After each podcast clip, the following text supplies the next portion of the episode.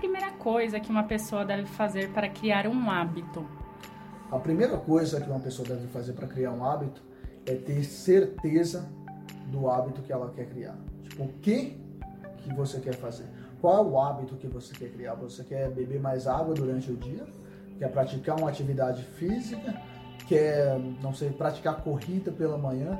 A primeira coisa, por mais que pareça óbvio, mas a primeira coisa que uma pessoa tem que fazer quando quer praticar um hábito é ter clareza do hábito que ela quer praticar. Porque tem muita gente que fala, eu quero ter hábitos mais saudáveis. E você pergunta quais? Ah, eu não sei. Então você nunca vai praticar, você nem sabe qual hábito que você quer praticar. Essa é a primeira coisa.